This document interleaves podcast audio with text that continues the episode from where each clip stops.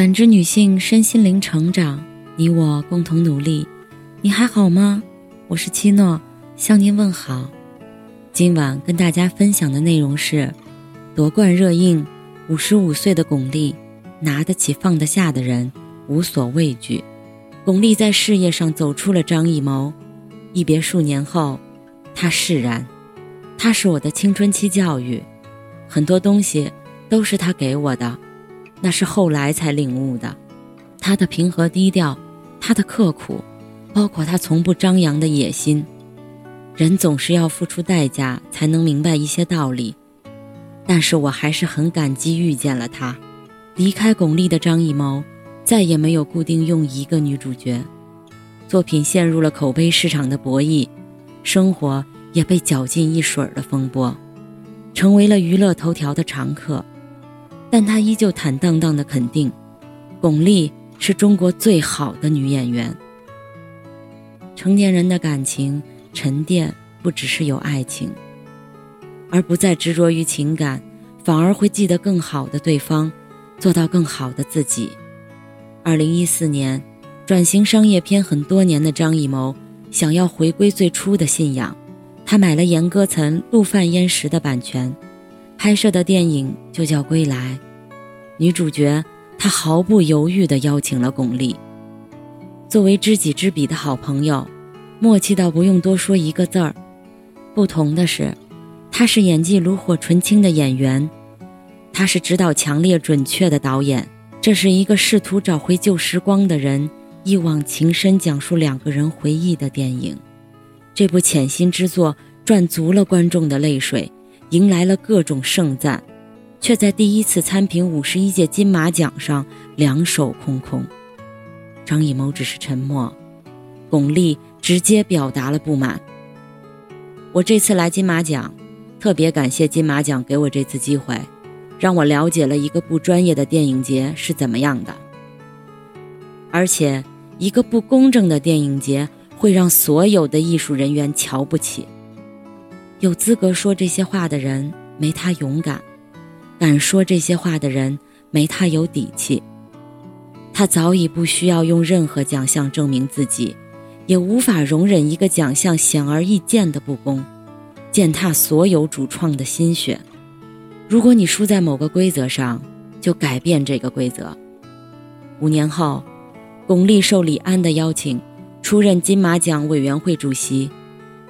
面对部分媒体的局语，他公然放话：“有我巩俐在这里，公正就在这里。”而也是这一年，张艺谋数年磨一剑的影，在金马奖上大放异彩，提名十二项大奖，最终获得最佳导演，万众瞩目，实至名归。张艺谋在台上激动不已：“我拍了四十年电影，第一次提名金马奖导演。”台下的巩俐饱含热泪。事隔今年，假若他日相逢，我将何以贺你？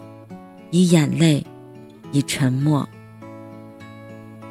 几年前，巩俐在接受杨澜采访中，这么说起她现在的感情观：我觉得婚姻，它只是一张纸而已。她说出了和张艺谋同样的话。早已不在意那曾经带给他重击，让一直拍戏漂泊无依而没有安全感的他一度绝望的东西。仓皇的岁月里，他也曾一度以为婚姻能给一个女人归宿，直到经历后发现，如果婚姻要的太多，他给不起；如果爱情需要依靠婚姻存在，他不愿以此维系。现在的他。过了知天命的年纪，反而开始理解这句话的意义。以前说他是巩皇，他强大的气场，不再来源于任何人的承诺，而是来源于他自己的实力上的底气和硬气。现在的他，少了杀气，多了大气；少了脾气，却多了正气。他面对国家大义，冷漠的发怒。面对各种场合中最高礼遇，又明媚的耀眼，除了当演员，他什么都不会做，但带得起官，承得起重，不因追逐时间而焦虑，也不因等待岁月而仓皇。这样活得通透的女人，反而散发出更强大的魅力。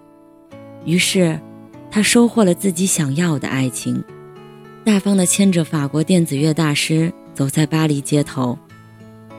那是这个世界上和他一样优雅而有趣的灵魂，在音乐界呼风唤雨的皇帝。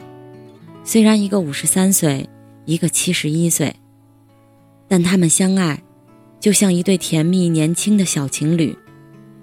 他们在艺术上、生活上、价值观上如此合拍。巩俐把最多的笑容给了他，那是轻松的、从容的、满足的。米歇尔曾经十分开心地谈起他们的爱情。我认识巩俐很长时间了，知道她的为人。她很有才华，代表着当代中国女性，有事业，有思想，既独立也温柔。这是米歇尔心里的巩俐，也是巩俐终究想要成为的自己。